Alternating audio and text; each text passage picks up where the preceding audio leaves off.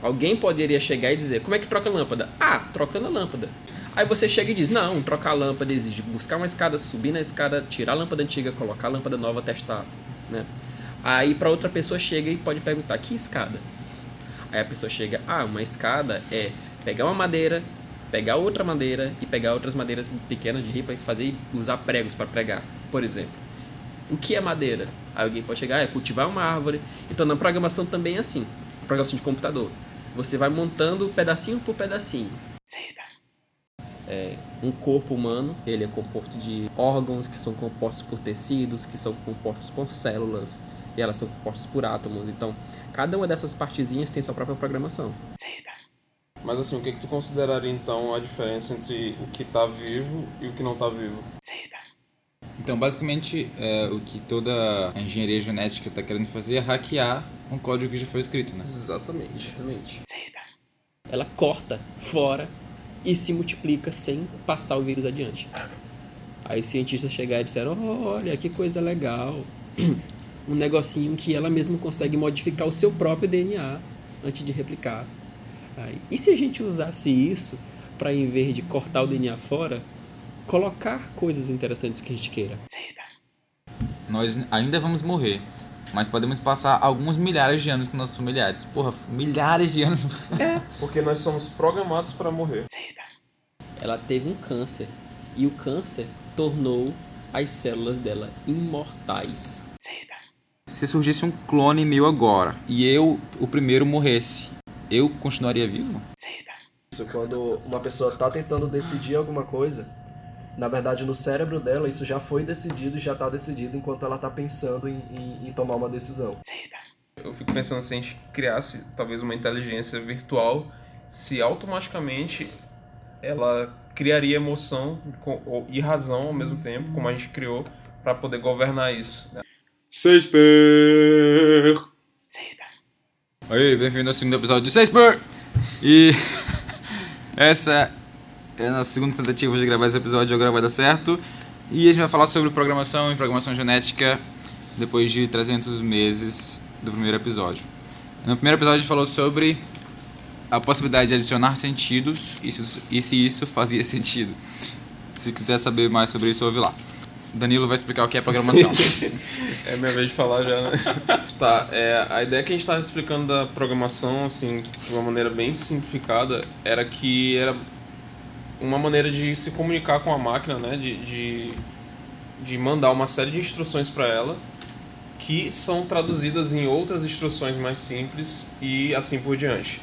Então, no final das contas, quando tu programa, tu tá nada mais nada menos do que escrevendo em uma certa linguagem para a máquina o que ela tem que fazer. Todos esses comandos que tu dá em sequência geram um código, né, que é como uma receita de bolo. Seguindo a receita de bolo, tu consegue montar, né, um bolo. Então, no caso, a gente escreve código numa máquina para que essa sequência de comandos naquela ordem específica gere um resultado que a gente quer, que é o programa que executa o que, que quer que seja que a gente esteja fazendo, né? É. Eu até me recordo que é, nem sempre programação está relacionado só a programas de computador, né? Na verdade, alguns livros até definem programação como uma sequência de instruções, seja elas qual forem. Por exemplo, o exemplo básico né, que a gente estuda por exemplo, na, na graduação de algoritmos. Aí o professor sempre vem e fala, olha, por exemplo, trocar uma lâmpada tem um algoritmo, que é, por exemplo, pegar a escada, subir até a lâmpada, tirar a lâmpada antiga, colocar a lâmpada nova e testar, certo? É- a gente não pode trocar uma lâmpada, né, sem, sem seguir um- uma sequência de passos. Você não pode simplesmente pular um dos passos porque a função de trocar a lâmpada não vai ser satisfeita. né? Por exemplo, se você tentar trocar a lâmpada sem subir até ela, não vai dar certo. Da mesma forma, é, a gente dá, dá para fazer coisas parecidas com computação, falando no sentido de máquina, né? Mas o interessante nisso é que você consegue quebrar uma, uma ação complexa em subaçõezinhas pequenininhas, né? Esse que eu acho que é o grande lance, a grande sacada da programação. Porque na hora de trocar uma lâmpada, tem a parte de tirar a lâmpada, mas É, ela é feita de isso. segurar, segurá-la e girar a mão E esse a um processo certo de, grau, então e esse processo de quebrar em coisas pequenas, ele é quase tão minúsculo, quase tão esmiuçado quanto você queira, né? Por exemplo, alguém poderia chegar e dizer: como é que troca a lâmpada? Ah, trocando a lâmpada. Para ela isso é algo atômico. Mas você chega e explica para ela que tem esses Atômico? passos. É, atômico. Digamos que é- basta um passo. Trocar a lâmpada é só trocar a lâmpada. Alguém pra, pra, pra alguém isso é muito óbvio, então não precisa de explicação. Não tem mais Tipo, como- ah, aconteceu o Big Isso. Bang e o universo surgiu. Tipo Isso. isso. Aí você chega e diz: Não, trocar a lâmpada exige buscar uma escada, subir na escada, tirar a lâmpada antiga, colocar a lâmpada nova, testar. Né? Aí pra outra pessoa chega e pode perguntar: Que escada? Aí a pessoa chega: Ah, uma escada é pegar uma madeira, pegar outra madeira e pegar outras madeiras pequenas de ripa e fazer usar pregos para pregar, por exemplo. O que é madeira? Aí alguém pode chegar, ah, é cultivar uma árvore. Então na programação também é assim. Programação de computador. Você vai montando pedacinho por pedacinho. Às vezes você usa funções complexas no computador, por exemplo, imprimir um texto no monitor. né? Muitas linguagens de programação já têm uma função pronta, já built-in, já que pra, pronta para colocar aquilo lá. Mas se você for ver como é que é feita a função de escrever um texto no computador, tem sempre uma linguagem mais baixo nível, explicando para o computador como é que ele deve colocar um texto no monitor. Mais abaixo dele tem um código que explica como é que coloca um pixel no monitor. E mais baixo nisso tem um próprio monitor convertendo a eletricidade num ponto luminoso na tela. Ou seja, sempre dá para descer até o nível atômico. Isso tudo é programação. Então, a programação que a gente conhece é programação em cima de programação, em cima de programação, construindo cada coisa mais complexa. Até, até se for parar pra ver o computador, ele é uma máquina que consegue fazer qualquer coisa, né? Mas se tu for ver ao, ao fundo mesmo o que o computador faz, ele só faz três coisas básicas, né? No modelo matemático é, padrão, né? Que é, é teste zero, né? É incrementar ou decrementar um valor. São três coisas só que ele faz. Mas com isso, é, com essa abstração em cima de outra abstração, em cima de outra abstração, é possível criar coisas mais complexas, né? E é isso que a gente faz todos os dias, né? Programando. A tal. questão de, de incrementar e decrementar, tu falou? É a questão do 0 e 1? Um. Isso, isso. É, são coisas E qual o terceiro valor? básicas. É testar se aquele valor é igual a zero ou não. Ou seja, se ele é, Ah. é só pra, são só três coisas geralmente que ele faz. Mas existem modelos mais avançados, né? Isso é o basicão. Né? E já tentando puxar mais o assunto aqui para o ramo que não é programação voltada a computador, né? Puxando como é que funciona o nosso universo, como é que funciona a vida e, em geral, as coisas biológicas falando. É, a gente vê que a programação, nesse sentido de uma coisa complexa você poder, poder ser quebrada em coisas menores, né? Acontece o tempo todo, principalmente relacionado com a, a vida mesmo. É, um corpo humano, ele não é um corpo humano vivo unicamente, ele é composto de, de órgãos que são compostos por tecidos, que são compostos por células, e elas são compostas por átomos. Então, cada uma dessas partezinhas tem sua própria programação. Né? O, átomo, o átomo você pode considerar que ele já tem a programação dele, né? que tem um, um número atômico, a carga elétrica, que ele se liga com alguns outros. Essas coisas que eles se ligam viram moléculas que têm algumas funções. Aí as moléculas se ligam com outras de acordo com suas funções e formam. Né? Organelas? Então é, começa a formar as or- organelas das células, que depois começa a formar as células, que depois formam os tecidos, os tecidos têm suas funções, formam órgãos. Então, tá vendo a similaridade que já tem na coisa aí?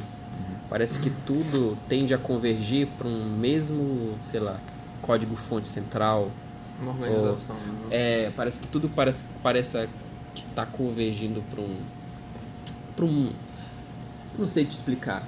É uma coisa do universo, Um cara. padrão, Mas né? aí- uma, uma regra de É, tu funcionamento. consideraria- como se fosse em busca de uma lei de funcionamento universal. Mas assim, o que, que tu consideraria então a diferença entre o que tá vivo e o que não tá vivo?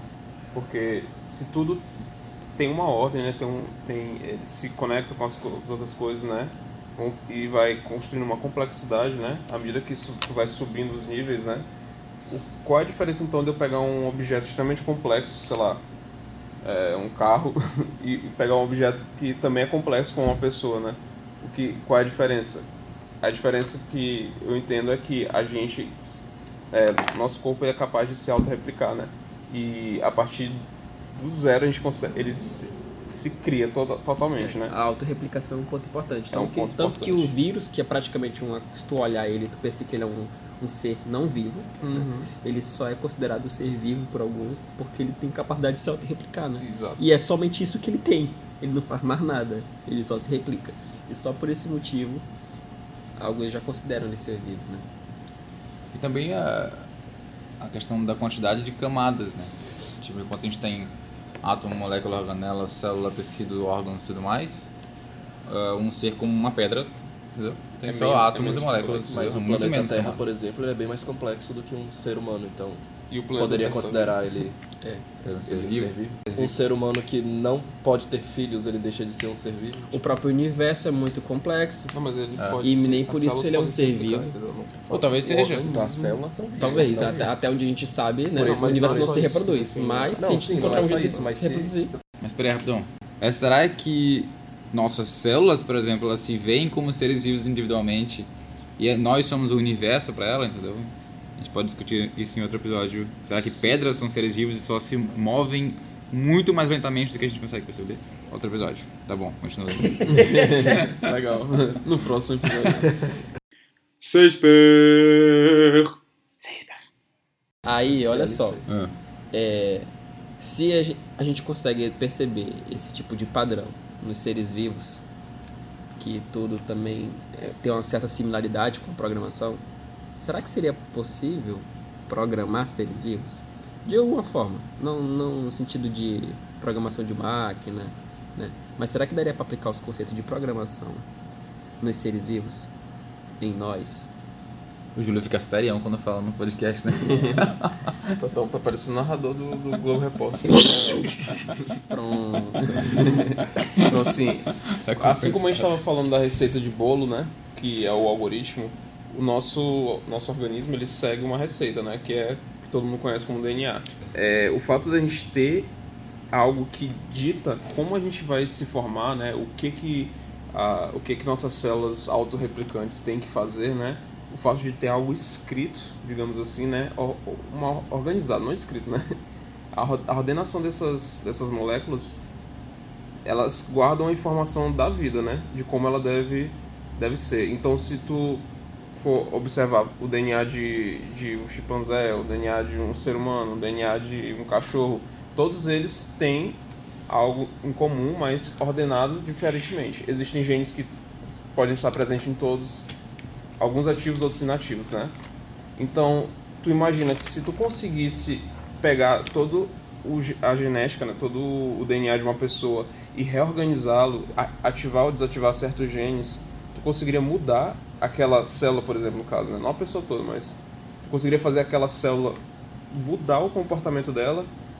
Por exemplo, uma célula que era programada para realizar uma certa operação, como, como por exemplo, uma célula, blan- é, um globo branco né, do corpo. Ele pode ser reprogramado para fazer outra coisa porque afinal de contas a célula é como se fosse uma pequena máquina, né? Que processa a informação que está no DNA e executa o que está sendo, o que está escrito ali, correto? Então, fazendo uma analogia com, com a nossa explicação sobre o que é programação, a célula é a máquina e o que foi escrito pelo programador é o DNA. Né? Isso. Quem é o programador é outra É questão. a geração anterior, no caso. A geração anterior. O código foi refinado. Sim, a ideia que eu, eu acredito assim é que se, a, se tu imaginar a célula como uma pequena máquina biológica, né? Tu consegue tu consegues imaginar ela seguindo uma, uma sequência de instruções, né? Então, se a gente tivesse uma certa ferramenta para editar o DNA, a gente conseguiria fazer essa célula mudar o comportamento dela e de repente fazer uma coisa que a gente um, ativar um gene que estava desativado, né? Ou, algo- ou fazer algo completamente diferente, sei lá. E se tu conseguisse fazer isso no corpo inteiro de uma pessoa, tu poderia teoricamente fazer essa pessoa mudar para outra coisa, né? Então, basicamente, é, o que toda a engenharia genética está querendo fazer é hackear um código que já foi escrito, né? Exatamente. Exatamente. É como se entrasse no computador é, e mudasse um código que foi escrito por outro O programador. problema é que tu tem um código que está refinado, né, ao longo de milhares de anos, né? É um código que, fo que foi selecionado por, tipo, quem não tinha as, as características genéticas necessárias para sobreviver, não passou o código adiante. Então tu tem certeza que a maioria das pessoas hoje tem um código adaptado ao mundo de hoje, né? Então, se tu conseguisse editar algo nesse código, tu não teria certeza das consequências do que tu estaria fazendo. Imagina que tu ativou um certo gene que tu pensou que faria uma coisa, mas na verdade a ativação desse gene afeta o funcionamento de outros genes. Então tu meio que tá brincando com um castelo de cartas, né? Tu pode O é que tirar. não dá pra te testar na mesma hora, porque Exato. a consequência só pode aparecer, sei lá, num caso muito específico que não Exato. tem como tu prever isso. e- Digamos assim, tu quer fazer tu, o. tu testa a coisa, É. acha legal, faz ela em um monte de gente e depois vê que deu errado. Aí dá um problema com muita gente Sim. que já podem ter passado esse gene adiante. Tá, então a gente começou o assunto sobre se é possível programar o DNA. É, E os riscos. É. disso. Então é possível. assim.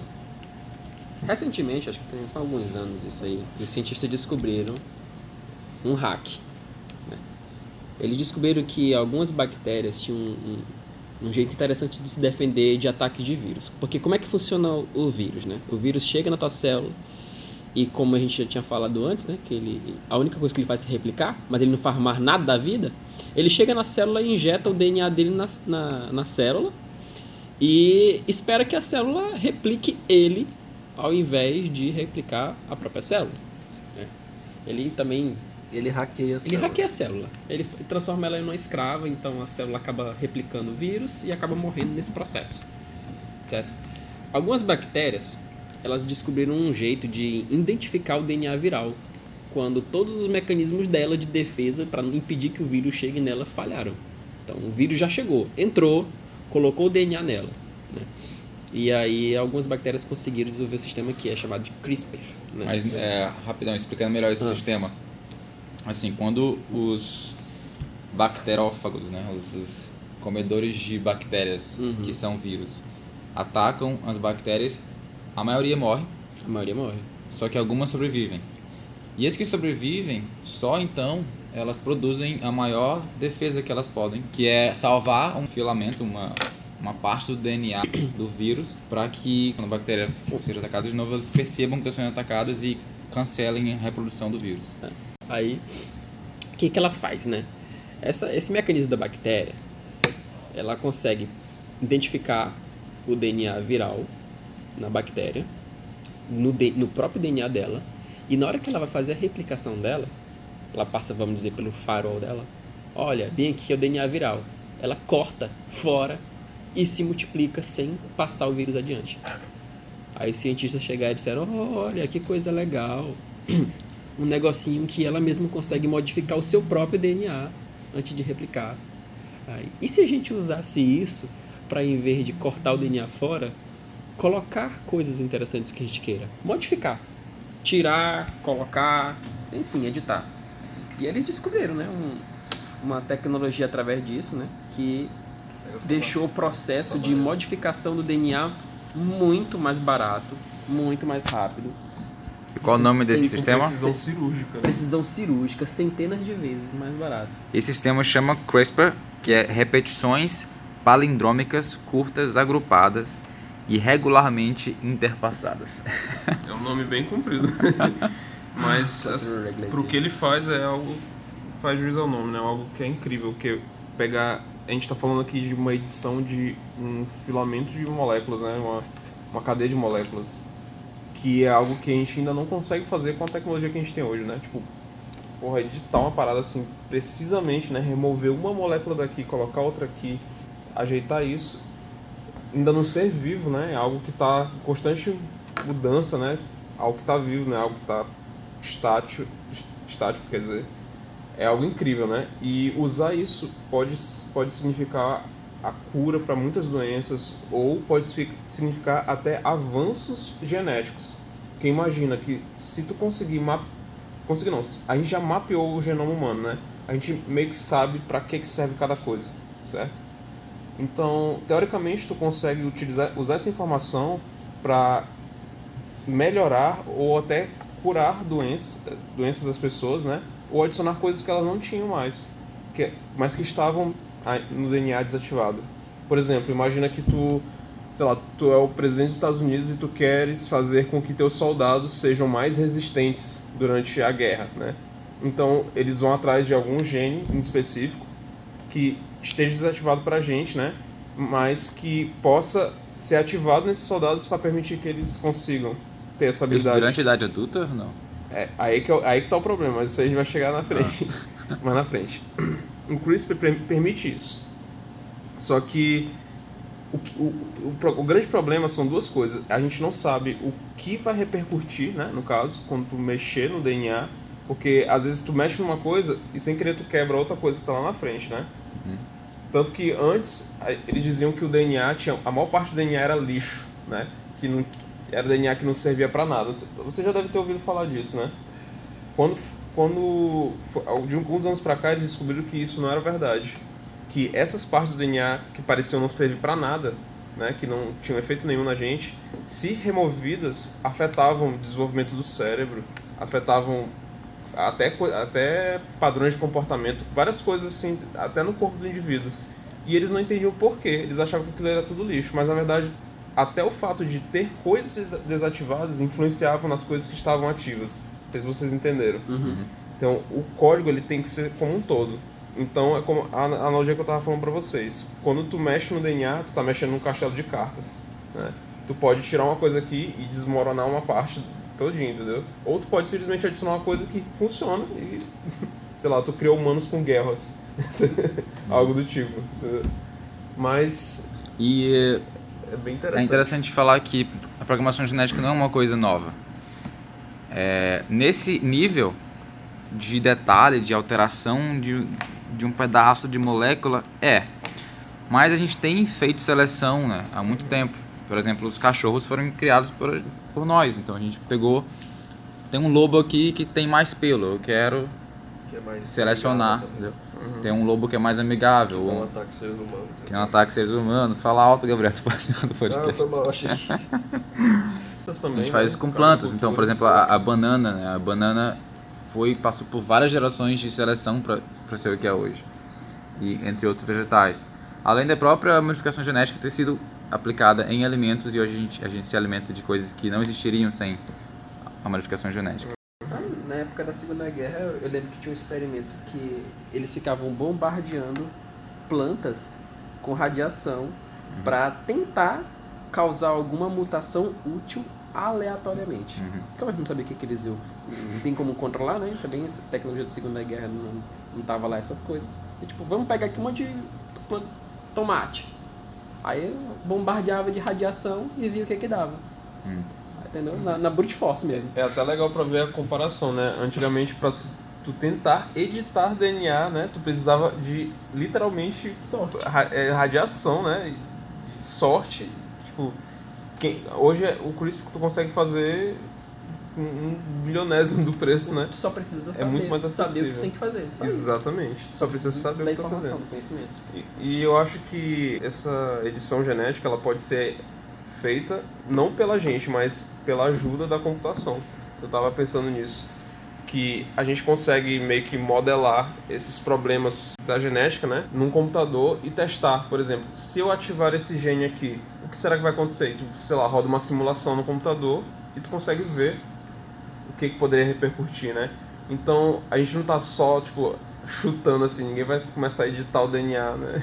Adoidado e ver o que acontece, como é a mutação aleatória, né? Sim. Hoje a gente roda uma, uma rede neural no computador, um algoritmo, e ele começa a processar e a gente consegue ver como é que pode ser estatisticamente, né, o resultado.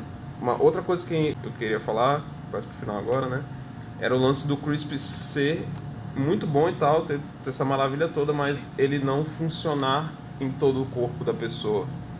Como a gente estava falando, o CRISPR é uma parada para edição de um filamento de DNA, por exemplo, né? Milimetricamente, precisamente só aquele ponto a gente quer. Mas como é que tu replica isso para todo o, organismo do indivíduo, né?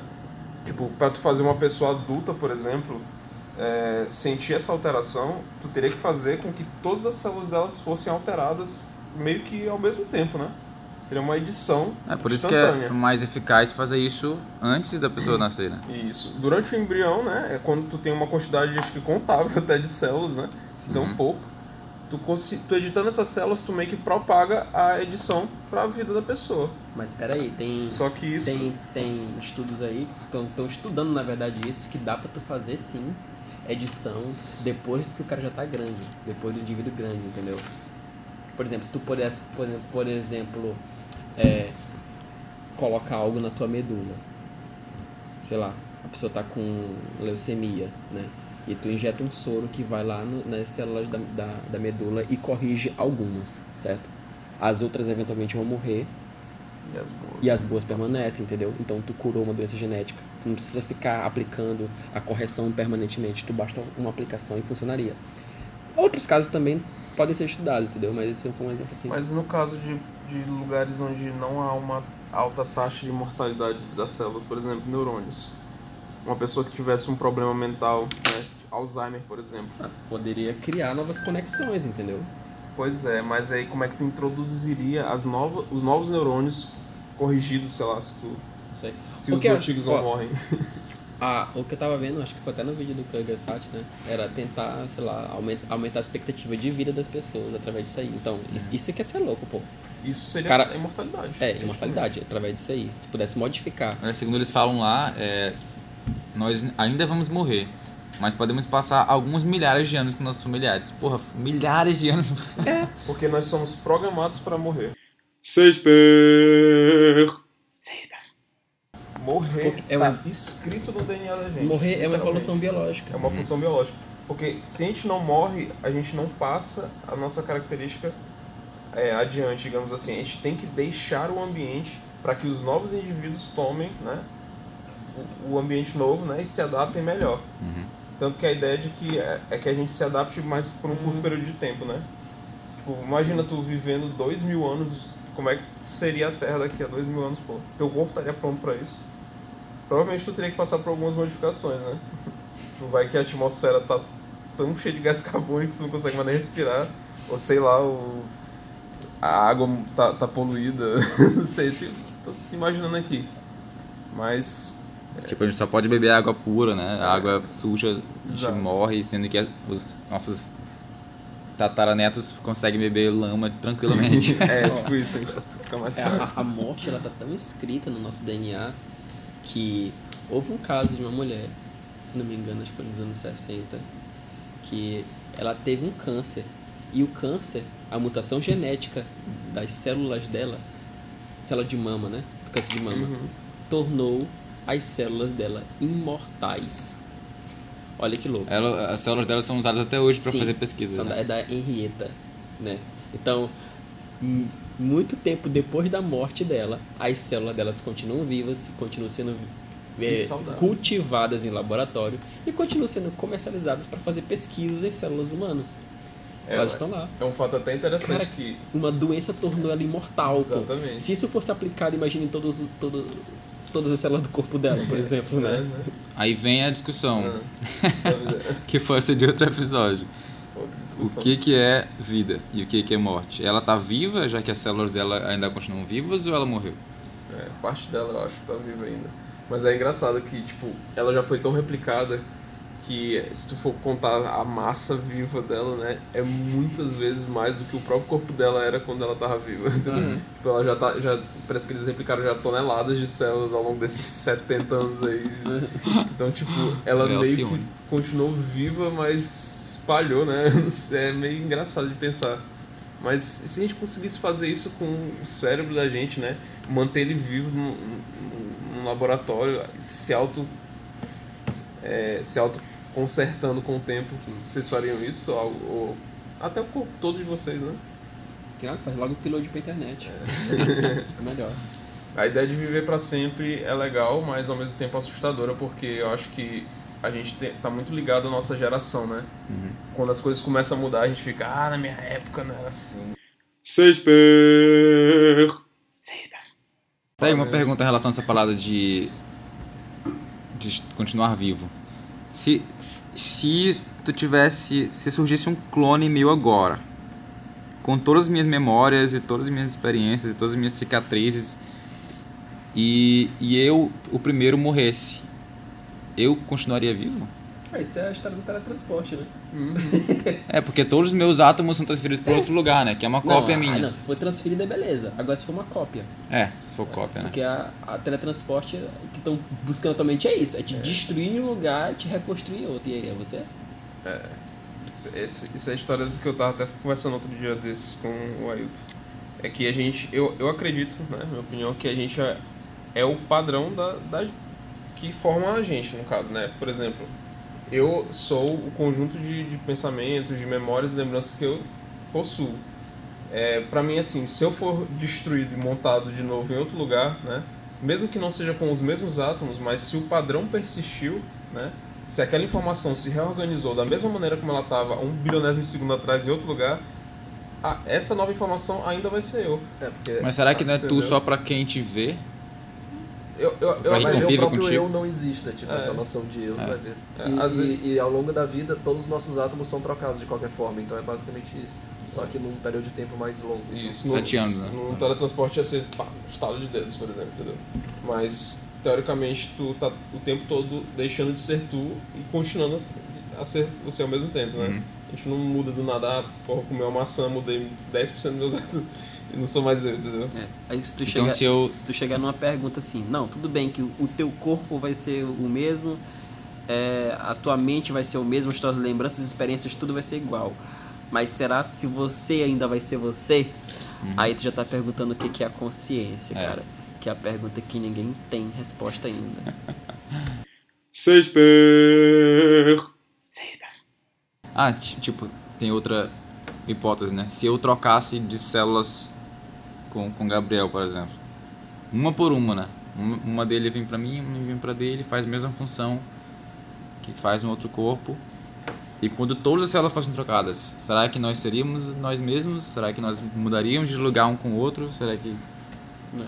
Entendeu? Fazer transplante de cabeça. Começa por aí. É tu, pá!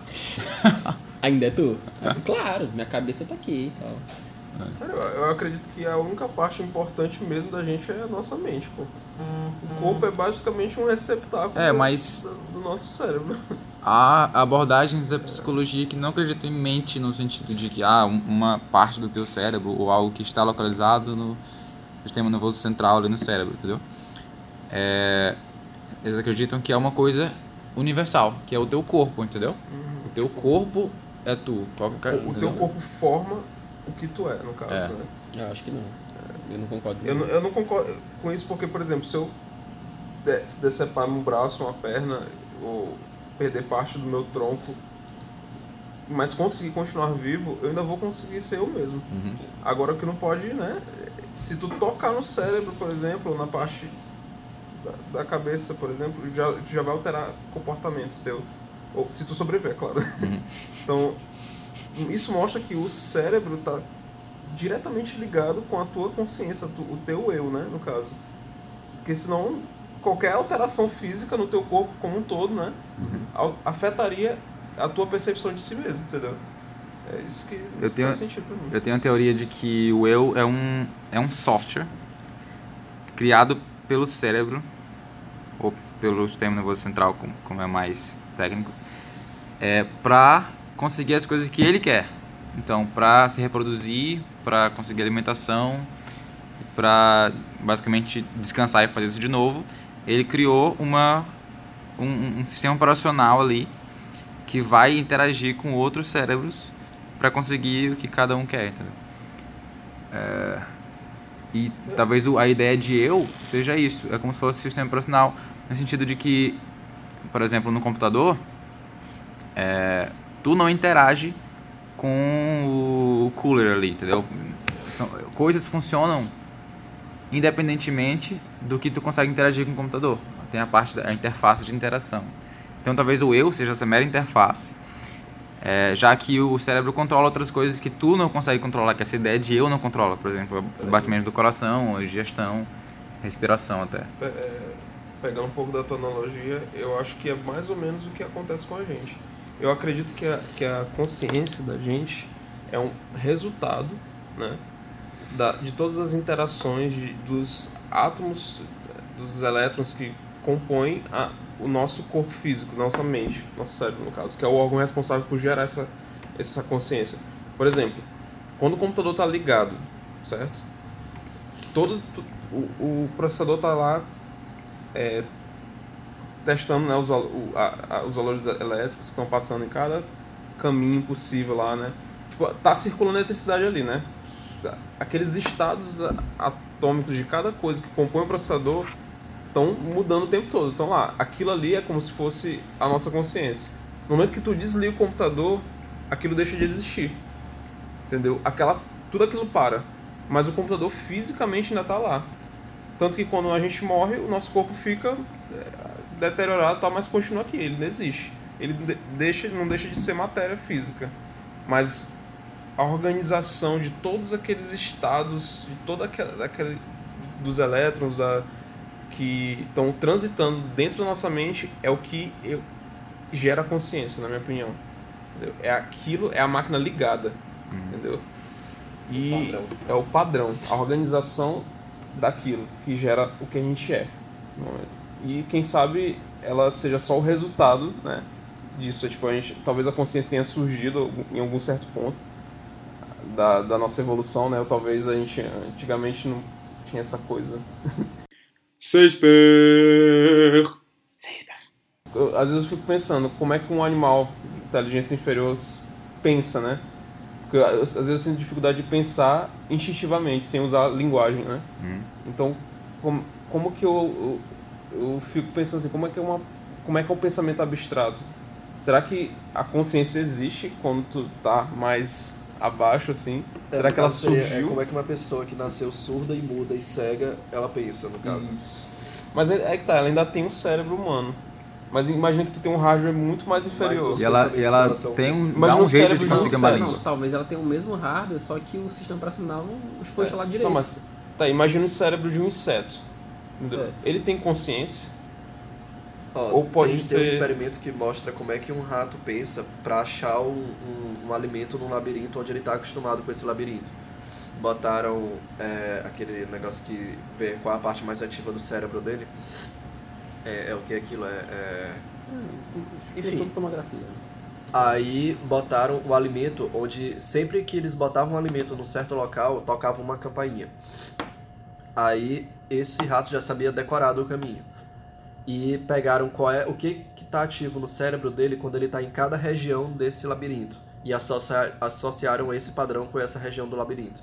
É, quando o rato ouviu a sirene e ele estava do outro lado do labirinto, o, o, lado oposto da comida, viram que o padrão que aparece no cérebro dele é dele percorrendo esse labirinto em sentido contrário. E depois, quando ele para de simular essa, essa movimentação dele, ele começa a andar nesse sentido que ele mesmo imaginou ele fazendo. Então é como se o rato imaginasse ele fazendo esse, esse caminho de forma contrária até chegar onde ele está, ele vai e percorre o caminho até o, o queijo. Então acho que hum. existe uma certa forma de, plane... de estratégia, de planejamento, de... É, é, eu tento pensar assim, mas assim, por exemplo, às vezes eu tô aqui e eu quero tomar água mas eu não penso, hum, eu vou tomar água. Eu não imagino imagens é. de eu caminhando até o tipo, bebedouro. Pelo menos em, em, Eu simplesmente levanto e vou. Em redes sem neurais. Pensar. Em redes neurais. E quando chega lá, eu que tô fazendo aqui mesmo. Ah, já tá, água. Já tá engolindo a água assim. Tu, aí é tão banal que tu pensa em outras coisas enquanto tu faz isso. No caso, em redes neurais de computador, a memória ela funciona com quando tu pega o próprio output dessa rede neural e liga de volta nos inputs dela. Então, botando isso como analogia pra gente, é como se, por exemplo, quando tu quisesse beber água, tu não pensasse, ah, eu quero beber água em palavras. Mas o teu cérebro simula a sensação que tu sentiu quando tu estava bebendo água e, e, por padrão ele começa a repetir as coisas que tu está acostumado a repetir quando tu sente essa sensação, ou seja, andar em, em direção a um bebedouro ou, ou, Mas... ou, ou etc. E, e, e tu replica aquilo que tu costuma replicar quando tu sente essa sensação tu replica quando tu quer sentir ela de novo. Mas tu não concordas que é um processo complexo, como Sim. a gente estava falando no começo? Sim, tipo, totalmente. Eu tenho que lembrar aonde está a posição da água, né, mais próxima. Sim. É como então, se fosse eu, vários é, agentes dentro do próprio Tu tem que tomar decisões. Si. Porra, tem três bebedouros aqui, como é que tu sabe qual bebedouro tu vai escolher? Quem escolhe para ti? Uhum. Tu, tá, tu caminha, cara, pensando no algoritmo que tu tava escrevendo ali. é algo extremamente assim... É como se tivesse vários, várias é. identidades no, próprio, no mesmo cérebro cada uma fazendo a sua parte em silêncio. Em silêncio, enquanto a mais em cima tá pensando e se preocupando com outras coisas. Achando que ela que tá cuidando de tudo. É, achando que ela tá cuidando de tudo. Sendo tudo já tá decidido. É. Ah, vai beber água já já, viu? Tem um outro experimento Fica sabendo beber água já já, viu? Que fala isso, quando uma pessoa tá tentando decidir alguma coisa, na verdade no cérebro dela isso já foi decidido e já tá decidido enquanto ela tá pensando em, em, em tomar uma decisão. Uhum. No final é só como se fosse um Não sei explicar, como se ela estivesse só fazendo um teatro para ela mesma, de que ela tá decidindo realmente, quando na verdade o subconsciente dela já tomou essa decisão. Eu não lembro direito como foi esse experimento. Sobre o, o- a capacidade de decisão, tem uma frase que, que resume que é nós tomamos decisões com emoção e justificamos com a razão. É, traduzindo emoção e razão para áreas do cérebro, tem um sistema límbico, que é a parte mais, mais central do cérebro. É, entre razões, emoções. A parte mais central e primitiva do cérebro, ela não tem linguagem. É, é, a- é a- é conectada com prazer e dor, as coisas mais É instintivas. de cérebro reptiliano. tá? É, é o primeiro cérebro do, do ser humano. Antes da gente ter esse invólucro em volta desse cérebro, a gente só tinha um cérebro que se, com- se preocupava em coisas mais básicas. E, e Uhum. Aí, em volta dele foi sendo construído um novo cérebro, Ah. que é o córtex, etc. O córtex e o neocórtex, que é o mais recente, que é responsável pela linguagem. Então, enquanto a gente está aqui pensando, ju- tentando justificar uma decisão que a gente tomou ou não, a gente já tomou a decisão e depois a gente cria razões para ela, entendeu? E a emoção e, e, e- e as decisões são tomadas em relação a, simplesmente a prazer e dor, entendeu? Ir em direção ao prazer ou fugir da dor. E depois a gente tenta entender por que a gente tomou a decisão, mas já está tomado. Então, é, Uma coisa que é interessante pensar é que se as emoções que a gente sente, né, elas são resultado da consciência, né, ou se elas são algo que sempre existiu no- fato de tu já ter uma certa inteligência, entendeu? É uma maneira de guiar o teu, a tua mente na, na vida, na tua tomada de decisões, entendeu? Tipo, por que, que a gente tem emoções? Porque a gente simplesmente não responde aos estímulos como os animais, né? Tipo, a gente parece que tem esse sistema de emoção para tornar as nossas decisões, é, como é que eu posso dizer, mensuráveis, entendeu? A gente não toma decisão, simplesmente a gente recebeu um estímulo e a gente responde esse estímulo, entendeu? É, as nossas decisões são tomadas a partir de emoção, né? E também com um pouco de razão. Então parece que a consciência é que é responsável por gerar isso aí, né? Talvez isso tenha sido uma vantagem evolutiva pra gente, porque senão a gente não teria isso, tido, não teria isso, né? Talvez a inteligência tenha que ter é, a emoção né, e a razão para que ela possa ser guiada a, a fim de sobreviver, né? De poder existir e passar o DNA para frente. Uhum.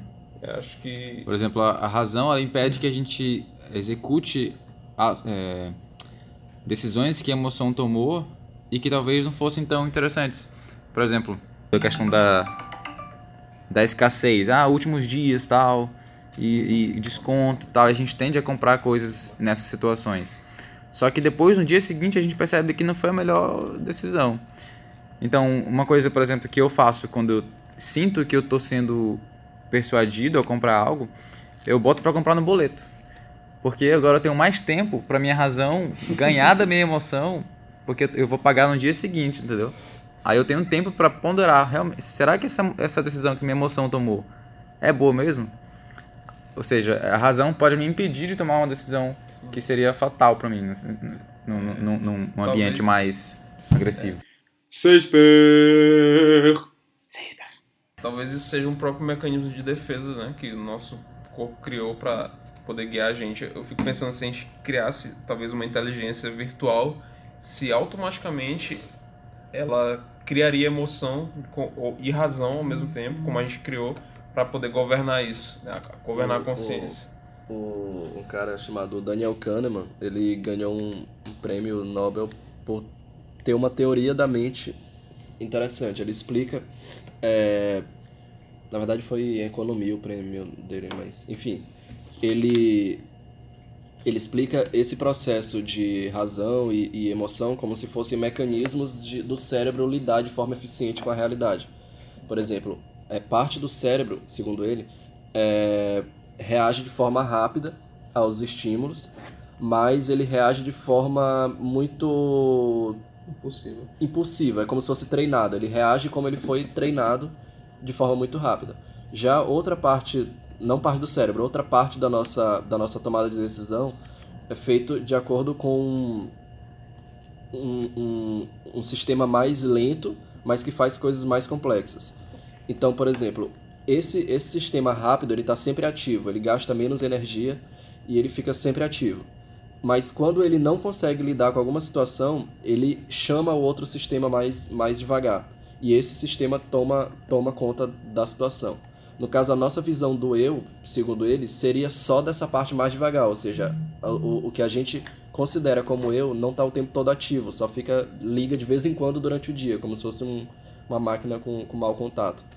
E em uma situação, por exemplo, a pessoa está dirigindo o carro dela na rua e isso é uma coisa extremamente corriqueira, é uma coisa que ela faz o tempo todo, então ela não precisa dessa, desse, desse sistema mais, mais lento e eficiente.